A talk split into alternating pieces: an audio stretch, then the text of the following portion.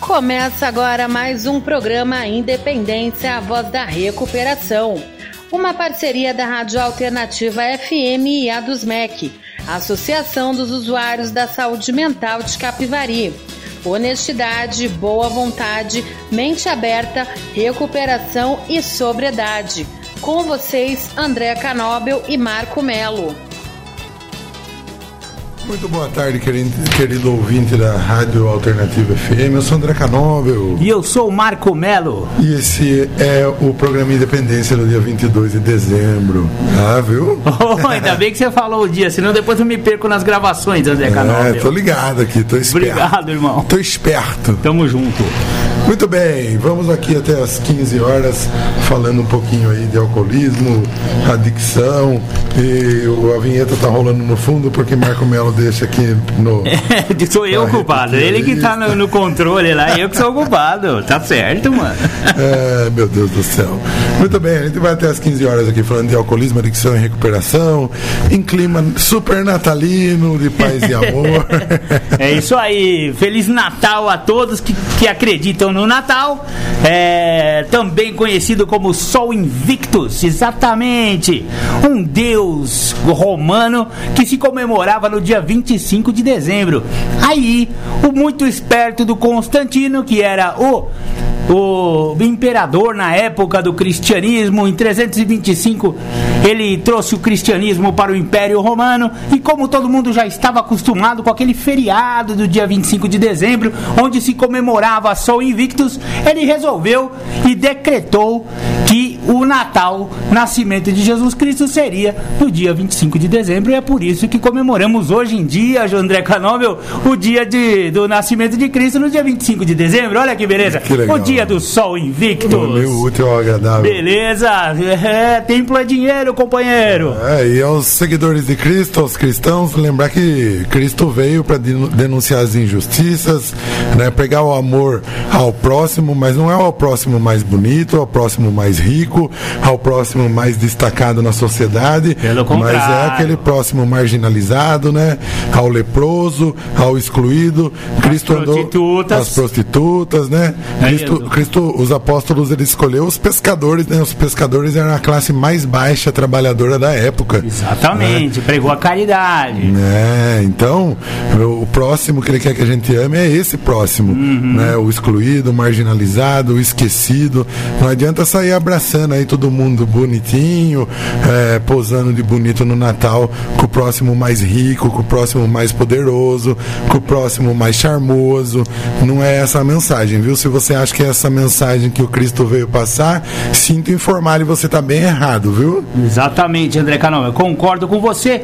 Cristo veio trazer uma mensagem de revolução e contra o status quo que dominava a Palestina nos anos do, do ano, ano zero, né? Do ano, na verdade, no ano 30 ao no ano 33 foi o reinado do mestre Jesus Cristo e ele veio para trazer esse negócio de perdoar 70 vezes 7, ou seja, infinitas vezes, e veio pregar várias outras coisas que era totalmente contra o que a, a, a mentalidade reinante trazia no judaísmo daquela época. Então ele era um revolucionário, sim. Cristo veio para desestruturar, para abalar as estruturas do mundo. E viva Jesus Cristo, então, e viva o Natal, dia do Sol Invictus. Muito bem. Vamos começar com uma musiquinha pra gente é, acabar de acertar as coisas aqui. Beleza. E eu separei uma música nova do Guilherme de Sá, o ex-vocalista da Rosa de Saron. Essa música se chama Antiquário. Chique. Fique vendo que musiquinha legal, Marcão. Na hora, vamos curtir. Programa Independência. A voz da recuperação. Muito bem, começamos bem, o programa voltamos. Independência aí já com uma música super bacana. Legal, hein, André? Lançamento do Guilherme de Sá semana aqui. Chique demais. Muito bom. E ele está fazendo uma live, é isso mesmo? É, o mesmo. eh, aliás, a primeira. Ah, não, eu já fiz uma live uma vez. Estamos ao vivo lá na página do Facebook eh, oficial do programa Independência. Se você quiser conectar lá pela, pela live do Independência e ver os estúdios aqui, os Gordelo gravando, é só conectar lá, facebook.com/barra programa eh, Independência, claro. Vamos lá.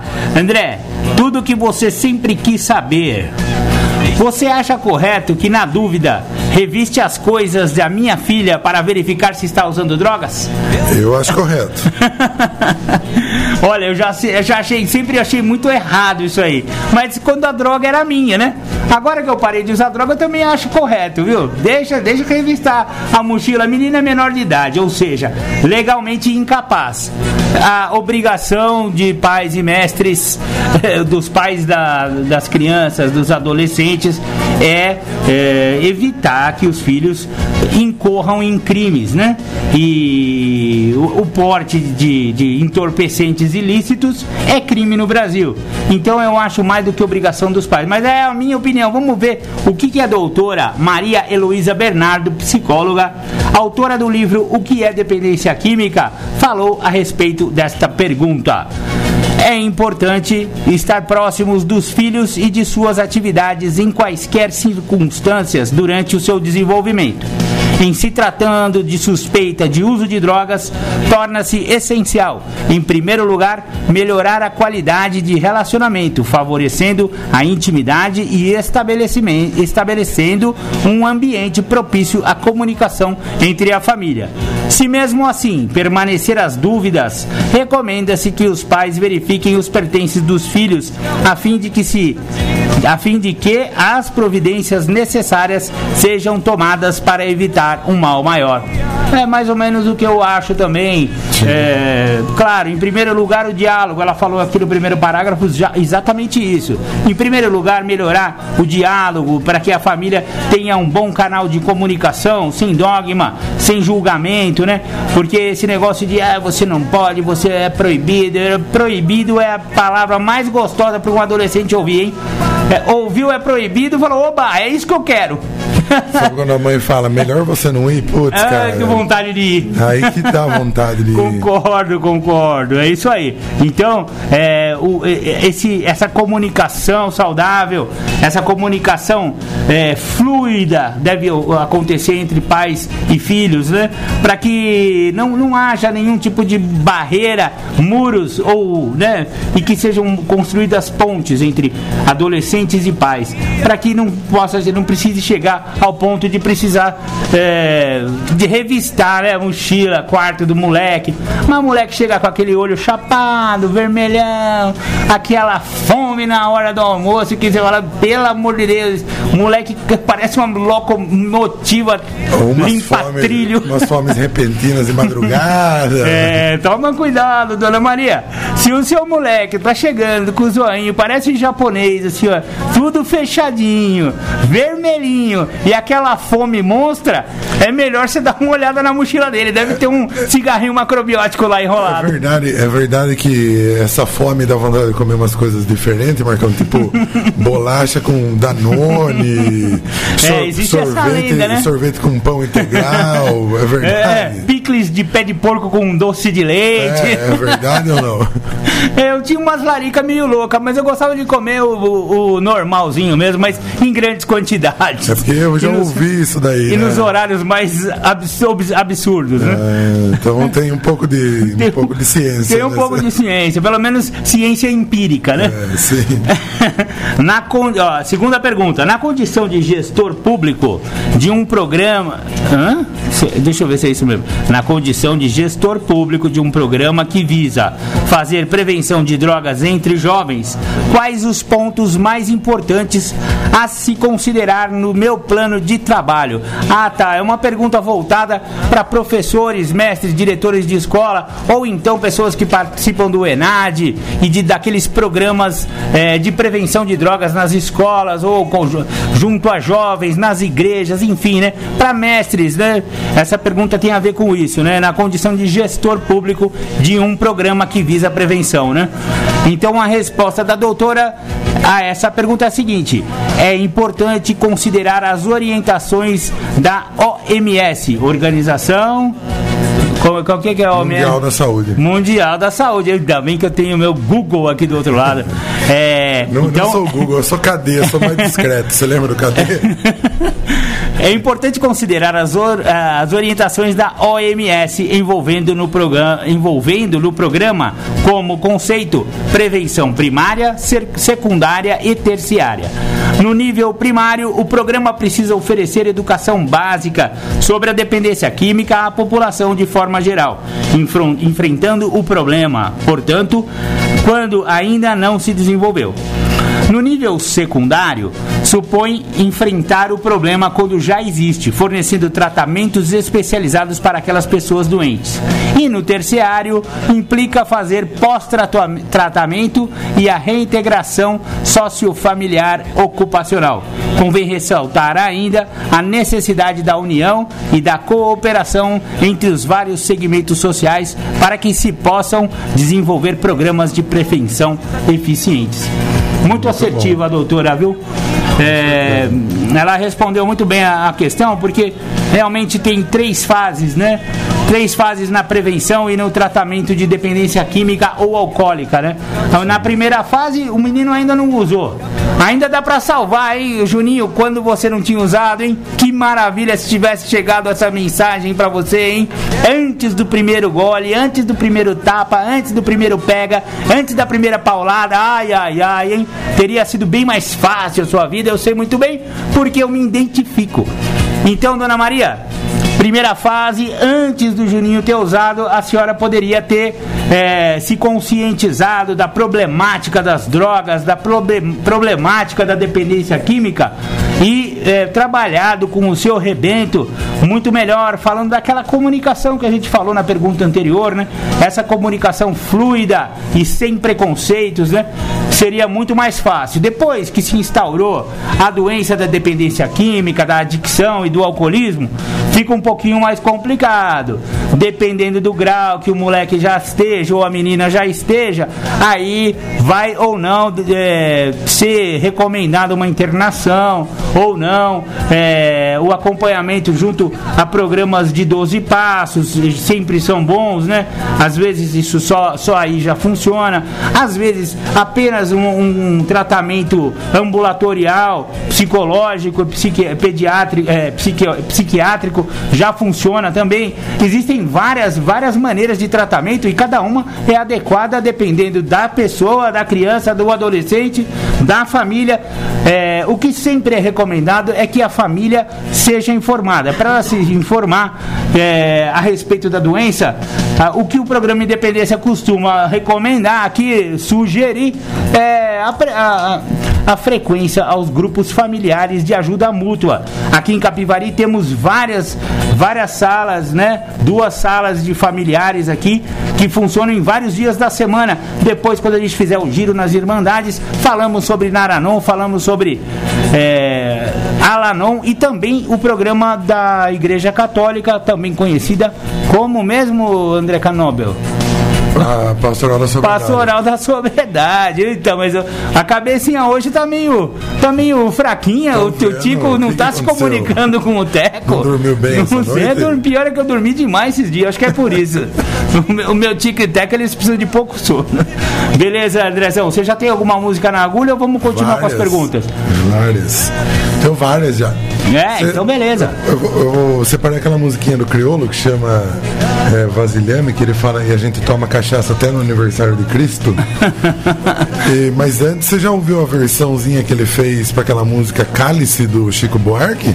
Não ouvi. Ah, eu ouvi já, cara. Num, num videozinho da internet. Assim. É, vou pôr ele recitando. Legal. E depois a gente ouve a música Vasilhame. Tá, e até o Chico Buarque fez uma resposta para ele. Fez uma resposta, foi mó da hora. Depois a gente põe até a resposta aqui. Legal. Olha que legal.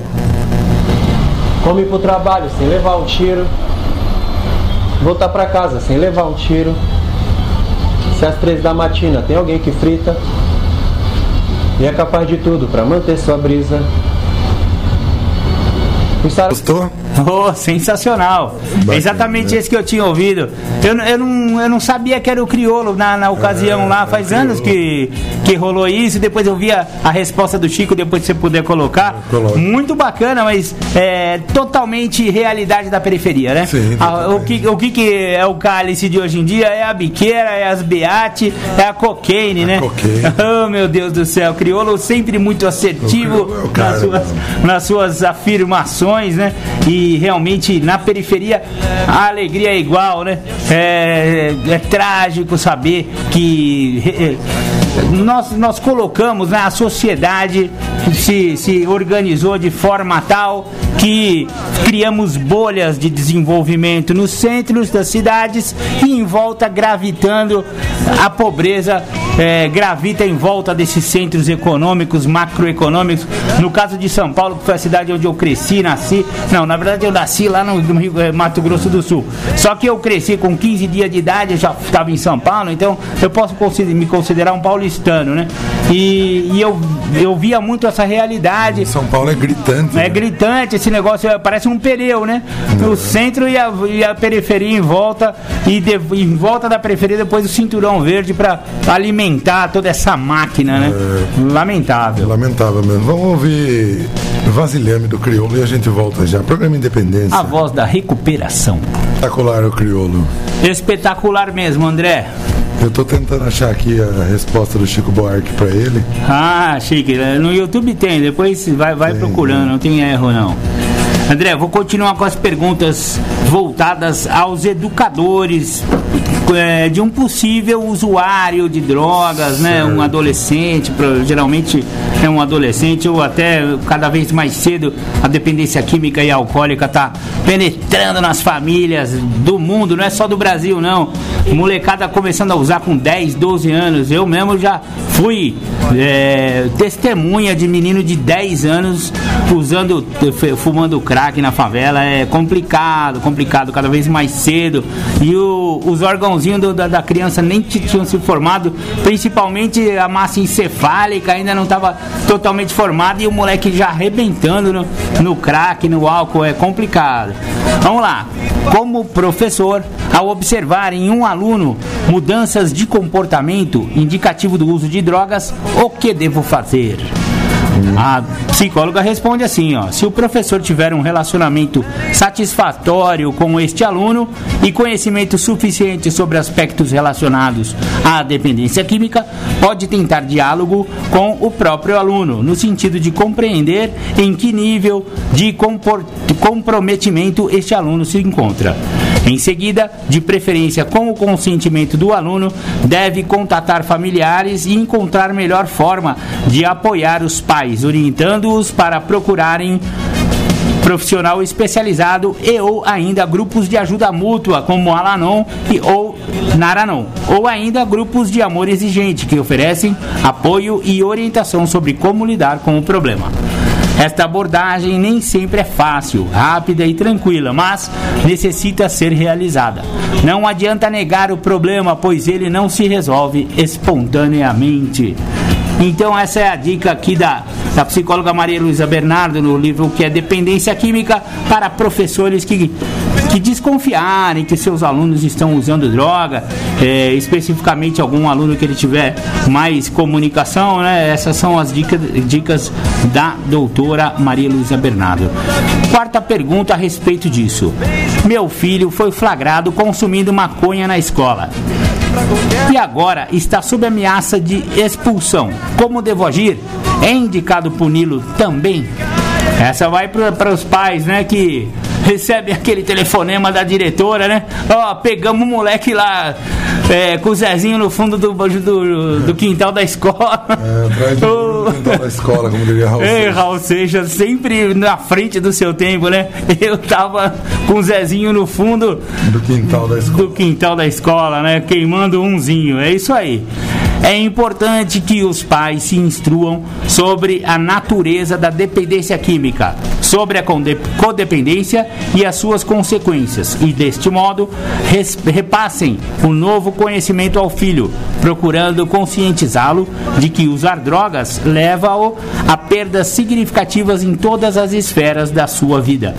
Convém ainda citar a ameaça de expulsão da escola como uma dessas consequências negativas que o filho deverá assumir. No caso de filhos muito jovens, é importante determinar posições familiares claras sobre não usar drogas, sendo primordial reforçá-las com o próprio exemplo.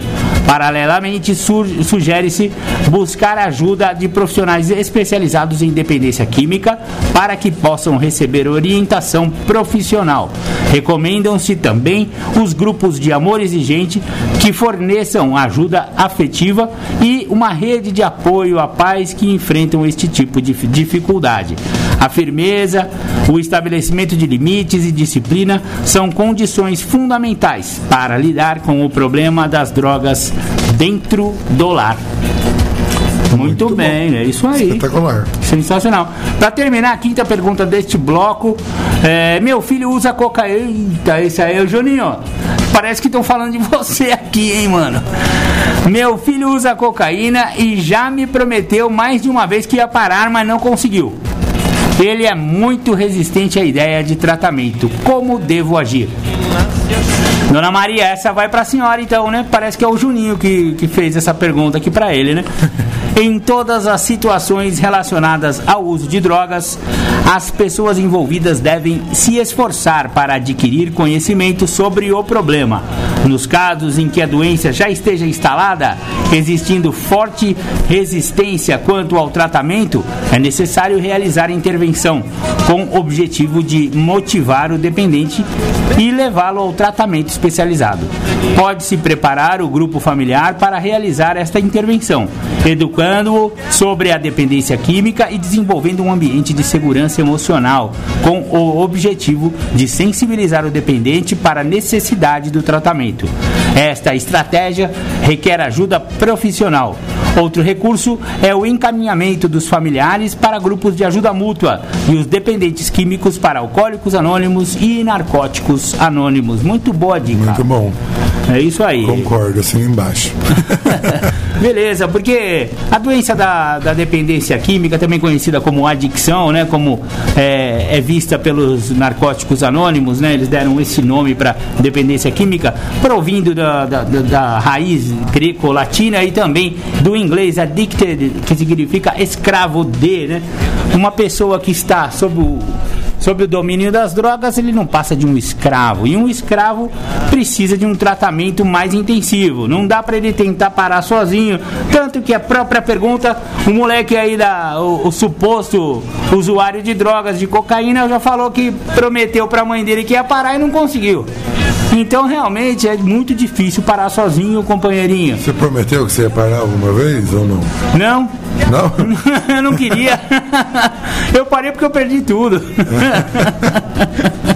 Obrigado pela resposta tão sincera.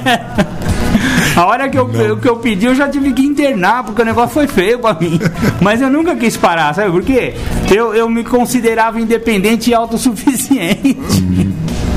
Então eu dependia do meu pai para tudo, mas eu morava em casa separada. Ele pagava meu aluguel, eu fingia que eu pagava, mas quem pagava era ele, porque o dinheiro que eu ganhava para pagar o aluguel eu usava droga. Então, pelo tá amor de Deus. Tá certo.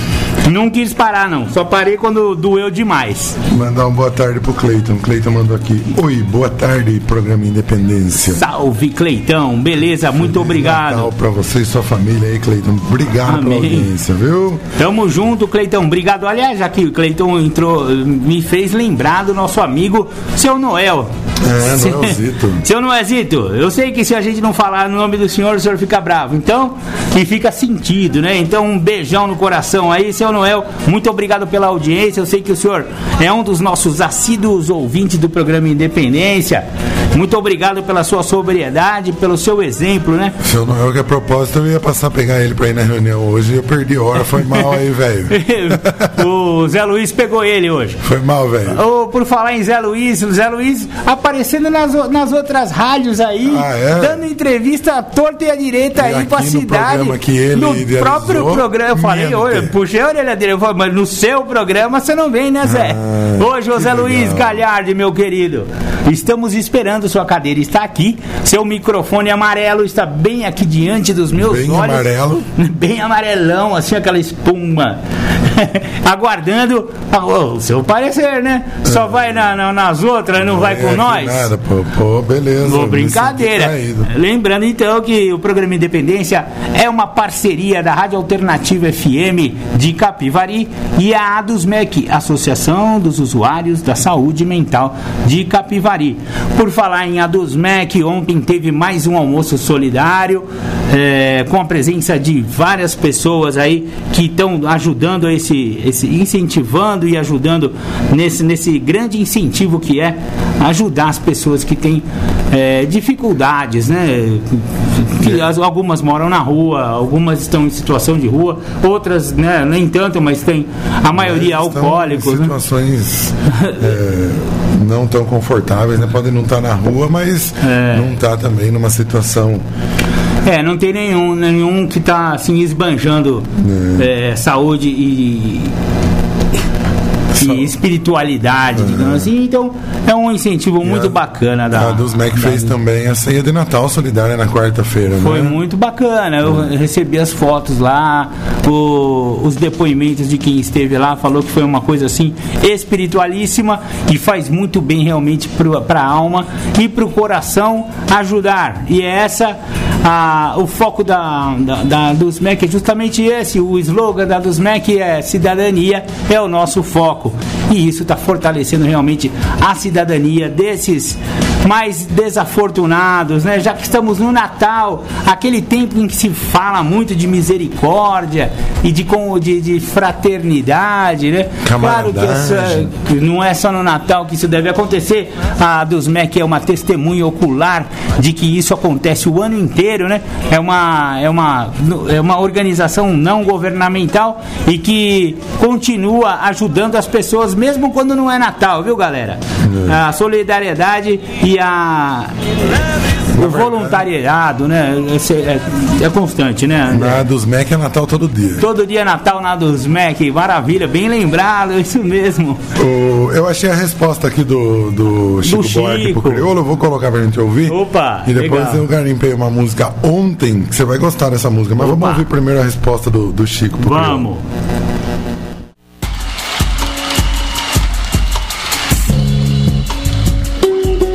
Gosto de ouvir o rap, o rap da rapaziada. Um dia vi uma parada assim no YouTube e disse: Pus pariu, parece o cálice, aquela antiga, antiga minha aí do Gil. Era como se o camarada me dissesse: Bem-vindo ao clube, Chicão, bem-vindo ao clube. Valeu, crioulo doido, e vou é, jovem artista. Palmas pro refrão doido do rapper paulista, pai. Afasta de mim a biqueira, pai. Afasta de mim as biate. Afasta de mim a cocaine. Pois na quebrada escorre sangue. Sensacional, Legal, hein, né? André? Eu deixei fora do ar sem querer aqui, porque eu testei antes pra ver se era essa a versão. Tranquilo, isso aí foi num show do, do Chico Buarque, Chico. salvo engano, lá no Rio de Janeiro, e ele fez uma resposta a. Porque isso nada foi direcionado e foi tudo é, sem intenção nenhuma, né? Sim, É, so- foram, foram músicas incidentais, isso que foi legal, né? Muito É, bacana. A, a primeira versão do crioulo dessa. dessa dessa versão da, da música Cálice, eu acho que ele tava numa loja de conveniência numa padaria. numa padoca e surgiu esse negócio, ele botou uma live no YouTube lá e bombou, né? Lógico, né? Claro. do E, e é antigo, né? O Crioulo tem mais de Ele- 20 anos de carreira. E isso aí ele não, ele não tinha essa, essa mesma proeminência, né? Na, na música e tal. Foi muito bacana. Ele ainda era chamado de crioulo doido nessa época. Crioulo doido, pode crer. E ontem eu estava garimpando uma musiquinha, o Paulo Miklos compôs uma música juntamente com o Emicida que chama, Olha. chama A Lei Desse Troço. E ela tem uma frase interessantíssima que é sabe onde a gente mora? Mora no agora. Muito legal, só por hoje. Só por hoje. É, e, e fora outras coisas que ela, que ela que essa música diz, preste atenção, viu, Marco Melo? Tamo Programa junto. Independência. A voz da recuperação. Sabe onde a gente mora? No- só por hoje, no agora. Cara, que legal. Nossa, muito bacana. E eles pegaram bem a essência de que o único momento em que nós podemos atuar no planeta Terra é o momento atual. O momento no instante, no milésimo presente, não é nem no segundo. Porque o milésimo que eu comecei a falar, esta mesma fala já passou e eu não posso mais atuar sobre ela, né? Então o momento de atuar é no agora. Muito legal, hein, André? Bom, bo- bom garimpo esse aí. Legal. E outra coisa que eles falam aqui que é muito bacana também, chorar é importante igual sorrir. Verdade, verdade. Valorize tanto o seu choro quanto o seu riso, né? Muito legal, gostei disso. Muito bom, cara, muito bom. A lei desse troço chama essa música. A lei deste troço tinha que ser desse troço. Emicida e Paulo Mícaro. Sensacional aos dois grandes artistas. Sou fã incondicional dos dois, viu? Eu também, viu? Andrezão, saiu uma, uma matéria. Na verdade, ela já saiu há alguns meses, mas ela voltou à baila aqui nas redes sociais. Aquela que você me mandou? É, não, não? depois eu Outra. vou falar da vacina. Vamos falar um pouco da vacina. vacina, lá, é, desenvolvida lá em BH, Belo Horizonte, terri- terrinha maravilhosa. É, não, essa daqui é a pesquisa da Fiocruz, um mapa do alcoolismo e da dependência química do Brasil. Muito bacana. E a Fiocruz, né? Eu não gosto de entrar em política, mas tudo é política. A Fiocruz foi aquela é, seríssima a- agência de pesquisa é, científica é, que foi colocada escanteio pelo nosso atual governo e foi até desacreditada por esse chefão aí que falou que eles não são sérios e que as pesquisas dele não estão com nada, né? Infelizmente a gente está nesse tempos obscuros. Eu não, não vou entrar em grandes eh, controvérsias a esse respeito, mas a Fiocruz, para quem não sabe, é um dos, do, uma das entidades científicas brasileiras de maior respeito internacional, conhecida no mundo inteiro como excelência na pesquisa científica, né? Então não vou entrar em mérito se eles têm ou não credibilidade. Quem diz isso são os próprios cientistas e a própria ciência, né? É, e, e o qual que é a grande joga, a grande manchete dessa de- desse estudo? Álcool mata mais que crack no Brasil. 2,3 milhões são dependentes. Olha só, é, pesquisa da Fundação Oswaldo Cruz revela que a maioria dos brasileiros acredita que o crack é a droga que mais leva a mortes em todo o mundo, o que não é verdade. A substância psicoativa mais perigosa, na verdade, é o álcool. O terceiro levantamento nacional sobre o uso de drogas pela população brasileira ainda mostra que mais da metade da população já consumiu bebidas alcoólicas ao menos uma vez na vida e 2,3 milhões de pessoas são dependentes de, de álcool. Eu acho que eles estão sendo bem legais aqui, hein? Eu Porque eu acho que é sendo- 10 vezes isso, né? Estão sendo sutis. É, né, eu acho que o critério que eles usaram é muito mais rigoroso, porque se for um pouquinho mais Amplo. amplo esse, mais esse, esse estudo, maleável. eu acho que vai para uns 20 milhões de dependentes eu quimi- acho também. E. Também é. É porque provavelmente eles devem ter considerado dependência um uso no número maior de dias, né? Uma quantidade Quando o cara já tá maior, bem com o pé na, né? na jaca mesmo, Sim, né? Não porque- pegaram o alcoólico ainda no começo da, da- do alcoolismo, né? André? É, porque eu, eu peguei uma reunião em Piracicaba, né, só para ilustrar isso daí. E eu vi o depoimento de um companheiro lá que ele fala que ele não se considera alcoólatra ou alcoólico, que ele toma uma cerveja por semana. Porém, essa cerveja é para ajudá-lo a esquecer as mazelas da vida, com as palavras dele. Olha só. Entendeu? Então, provavelmente, uma pessoa dessa não entra nesse estudo como dependente de álcool. Como né? dependente. Porém, é alcoólatra. É, porque existe uma, uma definição de alcoólico ou de alcoolista, como a, a, a medicina É. gosta de falar.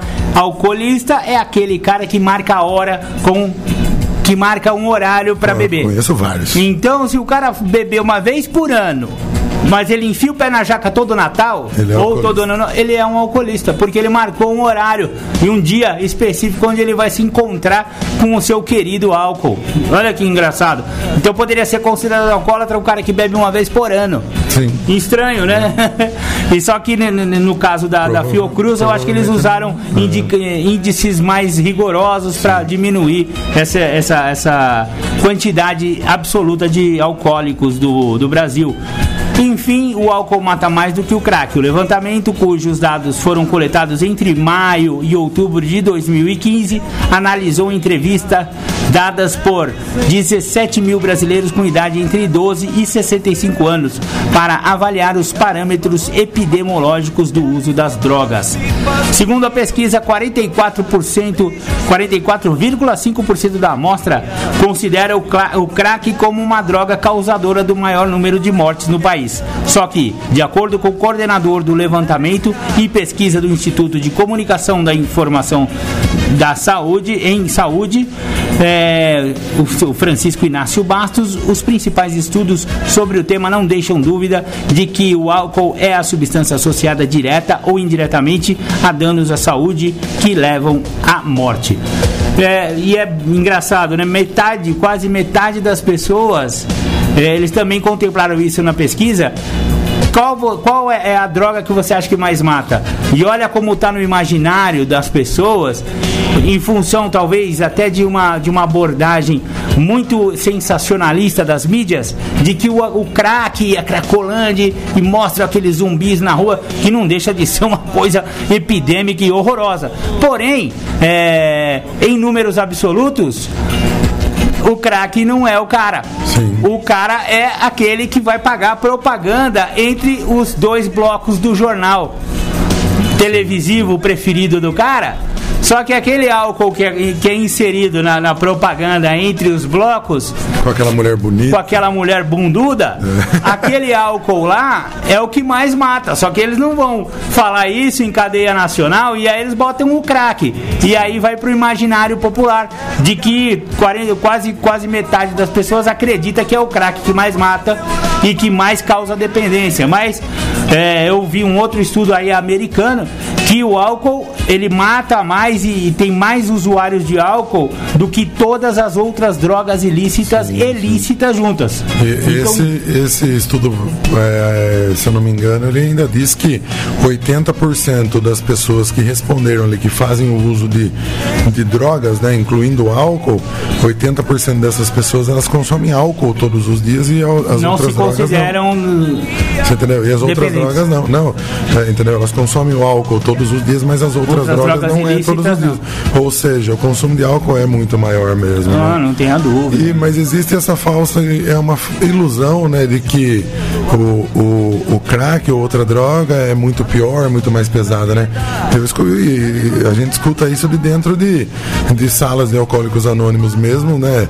Eu, eu ouvi essa semana uma pessoa falar, ah, o, Graças a Deus eu não o- usei droga. Não, o homem inventou aí essa pedrinha que dura alguns segundos ali e faz o cara deixar família, emprego, mulher, né? Sexo, casamento. é, Ele não deixa de ter razão, mas não, mas então, mas eu não usei crack, não usei outra droga e troquei tudo isso daí pelo álcool. Você É. entendeu? O álcool ele tem também esse poder de destruição. Eu deixei tudo isso daí de lado. P- pelo. Uhum. prazer do álcool. Você entendeu? É porque o álcool demora mais realmente pra pra se instaurar a dependência do ál- alcoólica. Algum- alguns mais rápido, né? É, varia, né, de, gente- de- de usuário para usuário, mas ela em média ela demora alguns anos para se instalar, instalar a, a síndrome da dependência Conheço química de álcool. pessoas né? que, que o álcool em três anos destruiu a vida dela. Três anos, só álcool. Nossa, tinha, tinha um companheiro aqui de Capivari, inclusive, tem, tinha um depoimento sensacional, infelizmente ele morreu de câncer. Mas ele tinha um depoimento assim engraçadíssimo. Ele era muito animado, muito engraçado e tal. E, e ele foi um desses. Em três anos ele fez coisas que pessoas com 30 anos de alcoolismo não tinham feito. Não. Então ele chegou cedo em Alcoólicos Anônimos, cedo, né? Jovem em Alcoólicos Anônimos, relativamente. Com 27 anos ele já tinha, já tinha ido. Ele falou que tem os três Cs, né? Ele só não pegou o terceiro, mas na verdade ele derrubou o terceiro num velório que ele foi, bêbado, e chorou no caixão de uma pessoa desconhecida, porque ele se emocionou e achou que era algum parente, sei lá o que ele achou. Ele entrou no velório, acabou com o velório, derrubou o caixão do cara no chão, fez Meu uma Deus. bêbado, né? Então, é, a gente fala dos três Cs, é clínica, é, cadeia ou caixão, né? São os três finais do adicto e do alcoólatra. E ele, ele, ele foi internado em clínica, foi preso por alcoolismo e só faltou a o caixão, mas aí o caixão ele só atingiu já com 30 anos de sobriedade. Ainda Graças bem. a Deus. Mandar um abraço pro nosso amigo Borracha lá de Santa Bárbara. Opa, tá na, tá na Tá na- sintonia tá na hoje, sintonia, Borracha? tá. Beleza, companheiro. Abração, Borracha. junto. E vem aqui bater um papo com a gente Ô, aqui. Vamos marcar de- um domingo pra você vir. Será de muita ajuda, hein? Eu acho que tem muita história pra você contar, hein, Borracha? Não Não sei por que eu tenho essa impressão. Abração. E tem mais, mais companheiros lá, mais amigos ouvindo a gente, Santa Bárbara, Limeira. Borracha tá sendo aí um braço de divulgação aí do programa Independência para esses companheiros aí. Lá de Arthur Nogueira, o, o Luiz e a esposa, creio que estão nos ouvindo também. né? Então, um abraço e obrigado aí. E divulguem aí entre os companheiros do programa Independência, viu, galera? É, só mais uns números da pesquisa da Fiocruz aqui. Diga lá. 14% dos homens e 1,8% por cento das mulheres diri- dirigiram veículos após consumir bebida alcoólica nos 12 meses anteriores à entrevista. É, 1% deles esteve envolvido em acidentes de trânsito devido, devido ao consumo de álcool. Também tô achando que eles são muito bonzinhos É aqui. viu? porque 12 meses eu dirigia depois de 12 segundos. 4,4 milhões de pessoas discutiram com alguém sob efeito do álcool nos 12 meses anteriores da entrevista. 12 meses também. Sendo que. É, porque eles tiveram que dar um, gra- um- uma abrangência, né? Falar, ó, nos no último ano, você discutiu com alguém porque você Ah, estava embriagado? umas mil vezes. E aí parece que 4,4 milhões de pessoas falaram que brigaram em função do álcool com alguém é, e 2,9 pessoas de homens, sendo dois- 2,9 milhões de homens, homem é mais encrenqueiro que mulher, mas 1,5 milhões de, de mulheres também brigaram sob efeito de álcool. É, 1% das mulheres, não, pe- perdão, 1% dos homens e 0,3% das mulheres reportaram que destruíram ou quebraram algo que não era seu sob o efeito de álcool. Só isso? Ah, vai. Tô quase concordando com o Bolsonaro, hein? Essa Fiocruz ele tá muito É, boazinha. Muito boazinha. Eu nunca fiz nada disso aí. Legal. E, e a, a droga ilícita mais consumida no Brasil é a maconha mesmo. O levantamento que releva, é, lev- relevou. Revelou, perdão, revelou que 3,2% dos brasileiros usaram substâncias ilícitas nos últimos 12 meses anteriores à pesquisa, o que equivale a 4,9 milhões de pessoas. Entre jovens de 18 a 24 por- eh, anos, 7,4% compra- eh, consumiram drogas ilegais no ano anterior ao levantamento. A substância ilícita usada, mais usada no Brasil é a maconha. 7,7% das pessoas de 12 a 65 anos já experimentaram ao menos uma vez na vida. Em segundo lugar fica a cocaína com 3,1% de usuários. Muito bom. É isso aí. Obrigado pelas informações. Ô, Marcão, eu estava garimpando uma música aqui. Vai. Manda.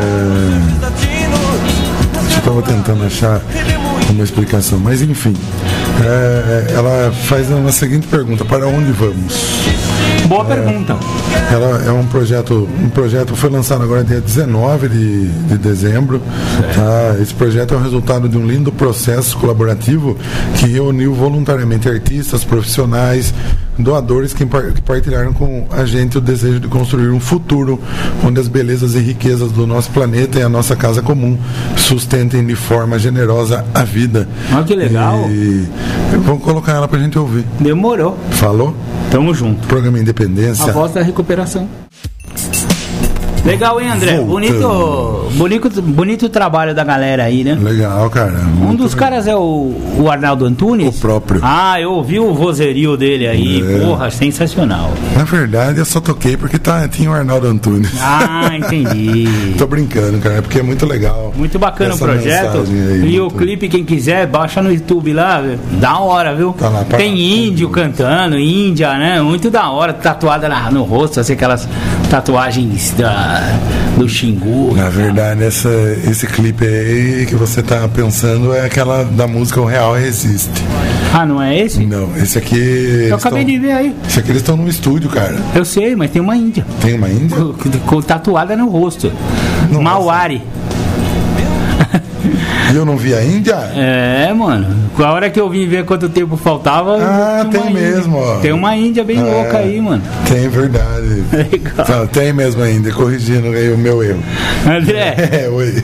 É, agora aquela, aquela matéria que, que um, um amigo meu, Fabiano Ervaz, aliás, grande amigo meu, querido Ervaz, abraço no coração aí, irmão. Obrigado por compartilhar. Ele, ele, ele achou essa matéria aí sobre essa vacina contra a cocaína e falou: pô, Marcão vai poder usar lá no programa Independência e tá aqui. Vamos discutir à luz dos 12 passos e à luz das nossas experiências pessoais. Eu não tomei a vacina, então não posso falar dessa vacina. Mas vamos lá, a matéria. Vacina contra a cocaína criada por brasileiros também promete eliminar vício em crack. Cientistas da UFMG, eh, Universidade Federal de Minas Gerais, desenvolveram vacina contra o vício em cocaína. A droga ainda está na fase de testes em animais, mas promete acabar com a dependência química do crack também. Um dos estímulos para a produção da substância é a quantidade de pessoas que consomem cocaína no Brasil, principalmente em Belo Horizonte. Estima-se que sejam cerca de mais de 2 milhões de usuários no país, em torno de 1,75% da população adulta, e 29 mil só na capital mineira. Enquanto no mundo a média é de 0,4% dos adultos, aproximadamente 19 milhões, de acordo com dados do Escritório de Drogas e Crimes da Organização das Nações Unidas, ONU. A vacina para dependentes químicos consiste em uma molécula que estimula a produção de anticorpos contra a cocaína no sistema imunológico. Elas capturam a substância antes de chegar ao cérebro, modificam sua forma e reduzem os efeitos, com a sensação de euforia que vem com a liberação da dopamina, responsável pelo prazer. Sem isso, a vontade de consumir droga vai diminuindo. Em um primeiro momento, ela vai ser utilizada na prevenção do abuso de cocaína por crianças e adolescentes, na luta também contra o crack, explica um dos responsáveis pela pesquisa, o professor Ângelo de Fátima, do Departamento de Química Orgânica da UFMG. E aí, André, o que você acha? Eu acho que não funciona, cara. Você é curto e grosso, né, filho? Ah, tem que ser, né? Tem que ser sincero. Porque eu tô procurando aqui. é, Não, não teve aquele remédio que, o, o companheiro lá conta. ah, é? Como é que chama aquele? Nicrotil, não é? Nicrotil. Nicro, nicrotil. Deixa eu ver. É. É, então, são paliativos, né, André? No caso do nicrotil, ele, ele, ele fazia a pessoa passar mal se ele ingerisse o nicrotil e de- concomitantemente com álcool. Ficava roxo, que nem ele fala, Ah, veia, é, é. ficava, não, tá aqui, aumentava, aumentava a pressão arterial e deixava uma sensação ruim. Diminui o desejo de beber, pois provoca efeitos colaterais severos, como dores de cabeça, náuseas ou vômito. É, deixa o cara feio na foto. Quando ingerido juntamente com o álcool. É. É, não funcionava. É, não funciona no sentido de que no- o cara já sabe que tá com problema com álcool. Ele gostaria de parar, mas ele não consegue. Aí ele vai tomar esse negócio e vai ficar passando mal. Ele vai parar de tomar o negócio, não o álcool. É. É, justo. Eu também pararia com o se- negócio. É lógico, se esse negócio tá fazendo mal pro meu álcool, eu vou parar com o quê? Com o álcool ou com o negócio? É. É igual aquela piadinha, né? Que o cara, o dono do boteco falou, Marcão, você tá bebendo muito, ó, vem aqui. Ele enche dois copos, um com água, um com pinga. Aí ele joga um vermezinho dentro da água e um dentro da pinga. né? O da pinga morre. Aí o da pinga, o da pinga morre. O que, que se conclui? Ah, eu não tenho, eu não tenho verme. Ou o que ele quebra o ovo dentro da água e o outro dentro da pinga. E o ovo dentro da pinga fica horrível. Aí o que, que você fala? Nunca mais como ovo. comer, comer ovo. Nunca mais como ovo. É mais ou menos como a cabeça do alcoólatra pensa, viu, cara? Então, mas enfim, voltando na vacina da cocaína. Então, é, é, exatamente. Se considerarmos que a adicção é uma doença, né? Que envolve muito mais do que o Envolve uso da mais, substância. Aí é que tá. Eu- Você você chegou onde eu queria chegar. Então, O alcoolismo, talvez consiga mesmo é, surtir um efeito a vacina com que bloqueia alguns né, sensores, né? que despertam o desejo do uso, né? Então, considerando essa parte de que é realmente uma doença, pode ser sim que a vacina surta efeito, né? Ajuda, né? Eu acho que tudo ajuda, é bom. Só que ele, ele é parecido com o Nicrotil. Ainda bem que você lembrou desse cara. Porque se, se esse negócio vai perder o tesão pela cocaína, ele vai cortar a cocaína ou, o que tá perdendo, diminuindo o tesão dele pela droga? Se o cara tem uma doença que envolve o, o tripé espírito, corpo e mente, e, e a doença é muito além da substância e que a substância é só a cerejinha do bolo, como se fala muito nas irmandades, então ele teria que, que resolver o problema na sua raiz, que não tem nada a ver com o uso da substância. Então, tudo bem, pode ser que algumas pessoas que não são adictas e que só estão num uso compulsivo, porque a cocaína é uma, uma, uma substância viciante, eu conheço muitos caras que usaram cocaína comigo lá na minha juventude e eles pararam sozinhos. Não usam mais. Eles não são adictos. Eles não têm o, todo o quadro completo. Eles só usaram numa época da juventude. Aquilo foi compulsivamente durante um período, alguns anos e tal. Mas a hora que deu para eles, eles chegaram naquela fase de desenvolvimento emocional em que começaram a casar, ter filho, ter família. Esses caras pararam de usar por livre e espontânea vontade. Eles não têm o resto todo que eu tenho, que é a doença da adicção, que eh, envolve muito mais do que apenas o uso de substância. Aí é que tá. 10% dos caras não conseguem. Então, aí vamos chegar ao ponto. Essa vacina funciona para quem não é adicto. Quem não é dependente químico de verdade, pode ser que eh, ele está naquela fase da juventude em que ele está experimentando coisas novas. E cocaína não é ruim, viu, galera? Eu vou vou deixar bem claro: é gostoso. Beber, usar droga, fumar maconha, tudo isso aí dá prazer. Então, muitos jovens usam, mas eles não têm todo o quadro que, que pode, pode ser chamado de síndrome da dependência química. Agora, quem tem a síndrome, sinto muito, não vai dar certo. Não vai funcionar. Não vai, porque a doença está muito além do uso da substância, né?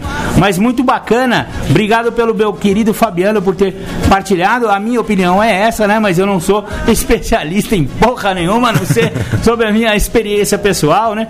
E as coisas que eu leio a respeito de dependência química na- nas literaturas, tanto das irmandades quanto as literaturas científicas que eu tenho acesso, né? Mas fazemos votos de que funcione. né? Tomara. Opa! Lógico. Eu acho assim, ter tudo que, que venha colaborar é bom. Desde tudo que venha para colaborar na recuperação e desde que não venha de uma forma uma forma de- Impositiva, de, né? impo- sim, impositiva e de alienação, de que Ah, ah, sim. essa vai ser a Ah, única tudo saída, ah, essa vai ser, É. né? É, então, desde que não seja para alienar mais ainda sobre o assunto da dependência química, Ah, tudo bem, eu posso usar droga porque depois eu tomo a É, depois eu vacina e tomo a fico bem. vacina. Isso aí é perigoso. porque falta muita informação, né? A alienação já tem bastante sobre esse assunto. né? Ah, já é o. Então, que não, não seja mais uma forma de alienar a sociedade com relação a isso. né? Exatamente. E nem prometer milagre, né? É, não, não tem milagre, viu? Agora, eu posso, em, em, em defesa dessa, desse tratamento, eu posso dizer que eu era também adicto por roer unha. Eu roía as unhas até o caroço. Saía sangue dos meus dedos, eu tava sempre com aquela mão horrorosa, toda carcomida, que eu mesmo carcomia. E aí, tinha um. É uma espécie de. Como é que chama aquele negócio que a mulher passa na unha? Esmalte. Uma espécie de esmalte da nat, não é da Natura, uma dessas.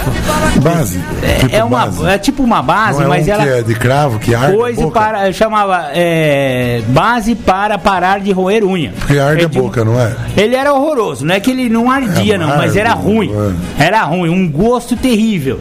E aí eu passei esse negócio durante uns seis meses. Hum. E o que que. pra- pra- como funcionou pra mim? me. Eu estava no propósito e eu precisava parar de roer unha, que eu não aguentava mais. Eu estava querendo parar de roer unha. E eu não conseguia, por quê? Porque quando eu via, minha unha já estava roída. Era uma coisa inconsciente. A partir do momento que eu comecei a passar esse negócio, eu sentia o gosto. A hora que eu botava o dedo na boca, eu sentia o mardito do gosto, do horroroso, e falava: opa, eu tô parando de roer unha. Então ele se- serviu como um lembrete de que eu precisava parar de roer unha. Toda vez. E aí também eu comecei a perceber quantas vezes ao longo do dia eu enfiava a merda da mão na boca. A mão limpa na Coisa mais anti-higiênica. E eu, toda hora eu com a mão na boca. E aí eu Hum. comecei a sentir o gosto daquele negócio. Aquele negócio me incentivou a parar de roer unha. E de fato já faz uns 20 anos que eu não roo mais E você unha. parou de usar a base também. Aí também, depois que pa- parei de roer, eu pude, pude abandonar a base. E aí eu comecei a passar só realmente o, o esmalte vermelho que eu uso até hoje. Viu? Você falou da, da vacina aí, eu tava aqui, eu procurei aqui no, no Google sobre remédios para parar, que prometem o efeito aí de parar de beber, né? Tem um monte, cara. A neutre, naltrexona, é, topiramato, acamprosato e o- mais um pelo, monte, pelo nome, são um monte. substâncias químicas mesmo, né? São, fazem com que a pessoa sinta menos o efeito agradável do álcool. Olha só. Teve aquele. Tem um. é, até está no programa oficial do Sistema Único de Saúde, para quem quer parar de fumar. Você até vai no posto de saúde e eles eh, distribuem gratuitamente. É esse BUP, eu não lembro bem qual o nome do, do- da substância química, mas é um, é um psicotrópico, né? O BUP. É, junto com isso vem os adesivos de nicotina, um chicletinho de nicotina e todo um panfletinho, umas coisas. Um, um- é um método de prevenção e de para o cara abandonar o tabaco.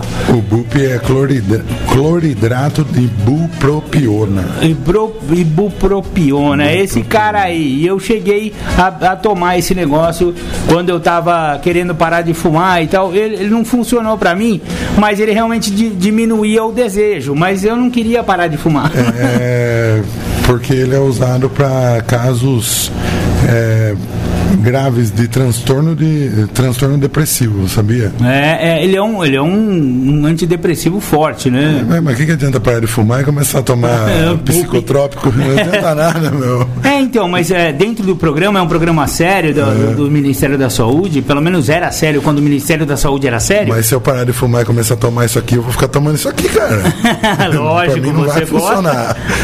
Mas é, é um programa de, de meses, então você acompanha, porque realmente são três semanas a fase crônica da vontade severa de parar de fumar, quando você para de fumar. Então ele só funciona essas três semanas. Então você toma essas três semanas, depois você vai diminuindo a dose, se você conseguir cumprir o programa. Se você não conseguir, você vai arrumar um traficante para te É, fornecer eu bup falar, não. por fora. Eu já vou parar de fumar, eu já vou querer conseguir mais, eu já vou dar um Esse jeito negócio de. tá dando mó barato já vou no médico louco. falar que eu parei de fumar, que eu entrei em depressão, eu vou querer tomar esse remédio aí, cara. É perigoso, viu? Pra quem, tem, pra quem é alcoólatra ou Pra então adicto, é melhor não, né? É melhor parar na raça mesmo. Senão logo eu vou estar contando aqui, pô. Pra mim não funcionou. Senão eu vou ter que frequentar narcóticos anônimos, não por causa do álcool, mas por, causa, do bup. Melhor não, companheiro. Ai, Tamo meu junto. Deus. Vamos ouvir The Flanders, Veneno do Mundo, já que falamos de vários venenos aqui. Legal, eu gosto dessa. Eu também gosto, porque fala justamente sobre isso aí, que do veneno do mundo não vou mais tomar. Boa. Programa Independência. A voz da recuperação. Muito bem. Ouvimos The Flanders, Veneno do Mundo, Da hora, hein, que eu não vou mais provar. A gente tava falando de bup aqui, né? Do, do remédio lá. Sabe que eu sempre me, que- me queixava muito de ansiedade, né? Eu sempre fui uma pessoa muito ansiosa, né? E na verdade o álcool potencializava essa ansiedade, principalmente no dia seguinte, porque daí você, eu, eu né, já estava ou sem o efeito do álcool, daí já tinha as consequências, né? De pô, não paguei ali, não paguei aqui, ou não vou pagar lá, como que eu vou resolver isso, né? assim, né? Como que eu vou resolver aquilo, enfim. E o médico teve a brilhante ideia de receitar para mim a fluoxetina, que a fluoxetina é o famoso Prozac, né? Fluoxetina. Fluoxetina, né? Nossa. E aí ele falou, Caiu que nem uma luva então, cara, eu tomei por um tempo, né? Por um tempo eu tomei sem beber, né? É, só que daí eu, eu ficava, eu, eu tomava, passava aquela ansiedade e tal, né? Só que, putz, eu não conseguia ficar sem beber, mesmo tomando isso daí, né? Então daí depois eu comecei a beber. Aí eu vi, eu via que não dava nada, eu falei, pô, não vou morrer, né? Então teve um tempo que eu tomava, bebia e tomava fluoxetina e ficava legal, cara. Dava mó brisa, lógico. Se você ler a, a, a bula, tenho certeza que vai falar que pra não misturar com álcool. É, velho. com certeza, fala assim. É, é um antidepressivo da classe dos inibidores seletivos de recaptação da serotonina. Olha a só. E tomei por um tempo ele, cara. Diminuía a ansiedade, mas não tirava vontade de beber. Aí um dia, meio ressabiado, eu bebi, né? Falei, mas não, não dá nada, não vou morrer, não, vou continuar bebendo. E continuei bebendo, até que depois eu não, não peguei mais a receita e continuei só com álcool É mesmo. boa, que remédio bom. Você sabe, André, que eu tenho uma, uma tia psicóloga, aliás, beijão na tia Maria de Melo. Tia Maria, psicóloga da linha Haitiana, é, que ela faz terapia. é, como é que fala, mano? Eu vou lembrar ao longo do- da fala aqui o nome da, da, da terapia dela. Muito. Um nome bem pomposo, assim. É com Mas relação ela ao fala- reiki? é, não, não. É, com relação ao Reich mesmo. Ao Reich? É, Reichiana, né? É, esqueleto, alguma coisa. Tem a ver com uma, uma massagem e tal. Muito legal o negócio. A linha dela, dela é bem bacana. E. E ela fala que a ansiedade, na verdade, não passa de medo disfarçado. É, É isso que é a ansiedade, Justo. medo disfarçado. E aí a pessoa fica ansiosa, na verdade ela não tá ansiosa, ela tá temerosa. É. E aí se chama isso de ansiedade, mas não é medo. É, muito Basicamente. bem. É, basicamente Muito isso. mesmo. bacana. Muito bem definido. A terapia haitiana também é conhecida por ergonomia. Ergonomia, ela é ergonômica e, cá, lembrei, terapia é, caracteroanalítica. Chique. Chique, é o nome chique. O, tem um, um grande terapeuta, o, o Navarro, é quem trouxe essa, essa linha de, de terapia aqui para o Brasil. Ela foi discípula do Na- Navarro e depois meu irmão também foi na linha dela e tal, fez o, o curso com ela. Ele também é vegetoterapeuta caracteroanalítico. Nossa, que Opa! chique. Mas já que falamos da terapia haitiana, né? Só para não deixar os nossos ouvintes a ver a terapia haitiana tem suas raízes nos trabalhos desenvolvidos pelo médico austríaco o Wilhelm. Ah, isso aí. Wilhelm Reich. Philan Reich, isso mesmo. Que após anos de pesquisa decidiu abandonar a técnica da psicanálise e se, de- se dedicar ao estudo do corpo, da mente e da energia. Muito bacana. O Reich foi discípulo do Freud. Ele e o Jung eram discípulos, colegas e eh, discípulos do Freud. Sempre foram psicanalistas, ambos, né, tanto o Jung quanto o Reich. E aí o Reich chegou, chegou a essa terapia ergonômica falando que que to, todas aqueles porque a terapia se você fizer a psicanálise você deitar num divanzão lá e lembrar dos seus sonhos e deixar a coisa rolar demora muito tempo. E ele como um bom ariano ele estava com pressa. Ele tinha pressa com os pacientes dele queria resolver o problema. E aí ele descobriu depois de muitos estudos ele era médico inclusive e ele descobriu que todos os traumas que demorariam tantos anos para serem des- eh, desvelados pela terapêutica psicanalítica, você enxergava no corpo do cara. Ou seja, Se o cara teve um trauma sexual na infância, aquilo estaria a energia acumulada em determinado órgão ou em determinada parte do corpo. E aí, através de massagens e, e da, da- da interpretação esquelética, por isso que é esquelética que eu falei. Esquelética significa carapaça caracteroanalítica. O cara faz uma carapaça muscular. Então, um cara com um pescoço muito duro, isso tem um reflexo psicológico. O cara com uma, com eh, uma mulher que tem muita acúmulo energético nas nádegas e nas coxas, que fica com aquela bondona grande assim, ó, ela também tem uma interpretação analítica. E at- através de todos esses processos ele descobria qual que era o buraco. Ó, seu buraco é aqui, ó. É, minha tia é tão louca que ela, com uma, uma pequena massagem, que eles chamam de massagem diagnóstica, ela massageia a pessoa e já sabe qual que é o trauma do cara. Qual que é a fase anal, é, se é da fase é, de latência, se é na fase oral, enfim, todas aquelas fases que o Freud desvendou, ele, ele pega isso no corpo, na, na, na carapaça caracteroanalítica. Por isso que tem esse nome pomposo aí. Mas, enfim, o- a pessoa co- coloca no corpo todos os seus traumas.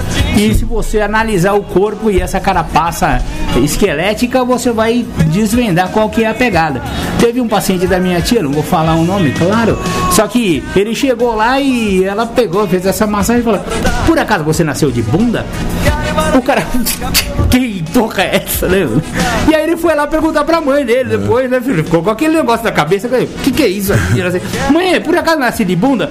Ah, é, você tava virado e você teve que nascer de bunda. Olha, com uma massagem, a mu- a mulher descobriu que o cara nasceu de bunda, mano. Que legal. Então, você vê que foi um trauma.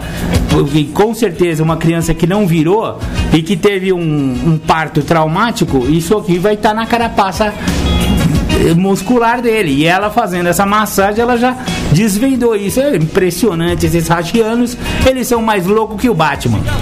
Legal, eu tava lendo aqui porque parece, se parece muito com o tratamento bioenergético, né?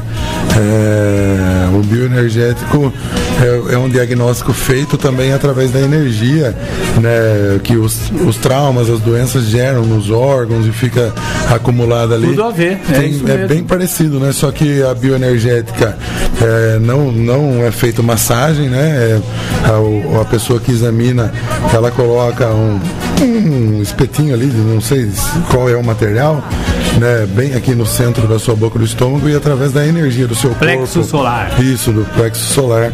Através da energia do seu corpo e da, da, da sua mente é, é feito o diagnóstico da- É, das doenças. Usam pêndulos É, também. bem parecido, cara. Muito legal. Bem, bem legal. Eu sou adepto da bioenergética. Aqui em Capivari tem duas freiras que ali na, na Ah, é, Igreja Matriz de São João mesmo. Batista. Tem que fazer o agendamento lá durante a semana, de segunda-feira, se eu não me engano. É mó legal, cara. Que da O hora, dia que eu fui lá, que eu tava com herpes zoster, cheguei lá, eu não falei nada, fiquei bem quietão, né? Ela falou, está com Sacou? Olha só. E o tratamento legal, viu? É tudo, Olha. e o tratamento é todo feito com, com ervas medicinais, né? Com, com remédios fitoterápicos, né? Fitoterápicos que, que fala quando é natural. São naturais, é. E, e, além disso, depois que o Reich desenvolveu toda a terapêutica dele, aí ele, como cientista, ele começou a estudar um- uma coisa que ele chamou de orgone. Orgone é a energia vital de- que está em todo o planeta, em todo o universo. E aí ele descobriu, fez umas. Ele era muito professor Pardal. E ele fez umas experiências em que ele gerava vida a partir de, de do nada. Essa- Essa energia orgânica ela transformava uma, um pedacinho microscópico de carvão em uma coisa que ele chamou de bion, que é um protovida. Então o carvão virava o bion e depois o bion virava um protozoário. Tudo isso com experimentação científica.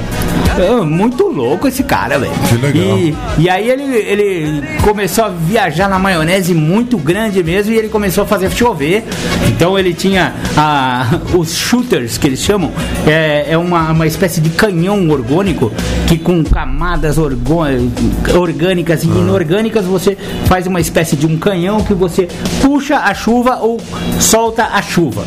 Meu irmão tem essas loucuras também de professor Pardal, ele faz um shooter lá. Ele faz chover, ele faz chover, ele diz que faz chover. E realmente tem umas coincidências muito loucas quando ele liga esse shooter. Manda aí. ele guardar o canhão, cara, porque não para de chover. Ele começou a fazer chover aqui em Capivari, eu mandei ele parar com esse negócio. É. Você sabe que nos anos 90 eu tinha uma marcenaria na época, e aí essa minha tia tinha uma paciente terminal de câncer e ela recomendou para que essa, essa paciente eh, usasse uma tal de caixa orgânica de Reich. Caixa orgânica de Reich trata-se de uma, de uma espécie de móvel, uma caixa mesmo, como se fosse uma caixa de que você entra para fazer aquele aquele é, como chama aquele exame que você analisa o seu ouvido? Audiometria. A audiometria, que você não entra numa caixa, fica lá isolado. Aham. É parecido com aquela caixa lá, só que é orgânica. Orgânica, é, o Reich descobriu que se você botar uma camada de alguma coisa orgânica e uma coisa inorgânica, tipo um metal, e vai fazendo aquelas camadas, começando com o não orgânico e terminando com o, o orgânico, você vai multiplicando essa energia orgânica do universo. Que legal. E você concentra a energia dentro da caixa. Essa mulher que tinha um, de três meses de vida durou mais cinco anos. Olha que legal. Usando essa caixa que a gente fez lá na marcenaria. Eu fiquei até orgulhoso, falei que legal. E aí a minha tia falou: ó, faz o seguinte, uma- um teste. Terminando a caixa, corta uma maçã no meio, bota metade em cima da caixa e metade dentro da caixa. E vê o resultado de, dali a três dias. A de a cima- metade de cima preta, horrível, tudo podre. E a de dentro impecável. Olha que legal. Quase que não, não, não tinha nenhuma demonstração de que ela tinha sido é, começado a perecer. Assim.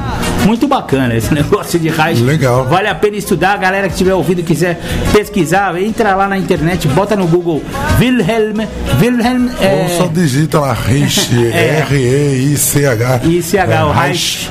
Legal, cara. E é essa energia orgânica que é meu poder superior. Olha que legal. Eu- Você ia gostar do Reich porque ele é antimístico. É, eu não tenho. Ele, eu ele- ele é sou totalmente, antimístico. E o. Reich vai ser o seu, o seu Meu mestre. guia, eu vou começar a ler, cara. Leia bastante Eu sobre Reich. lendo enquanto você eu tava falando aqui, eu tenho um. Eu tenho um livro dele chamado A Função do Orgasmo. Você vai gostar bastante, porque ele acreditava muito na energia orgástica. Sim. E que a energia orgástica é o que, na verdade, é muito freudiano isso, né? Sim, O sim, orgasmo é o que gera todas as As a- energias vitais, vitais praticamente. do, do- do ser humano, aliás, de todo ser vivo, né? Tudo é gerado disso. Diria Raul Seixas que o mundo não vai se acabar com o estrondo, mas com o gemido que a gente poderia transformar esse gemido em orgasmo, né? Olha que legal. Então, talvez o mundo não acabe com o estrondo, mas acabe com um orgasmo que gere outra, outro mundo. E- e- engraçado isso aí. Raul E- Seixas- Isso aí tem tudo a ver também com outro campo da, da psicologia, que do Heidegger, É. chamado de fenomenologia, que também é aplicado em outros, outras coisas que não a, a psicologia. Mas o- a fenomenologia voltada à psicologia é uma linha de, de, de estudos, é uma linha de atendimento também, e que se fala muito da energia orgástica. A pessoa que tem é, boas funções orgásticas dentro da sua vida são pessoas que vivem bem.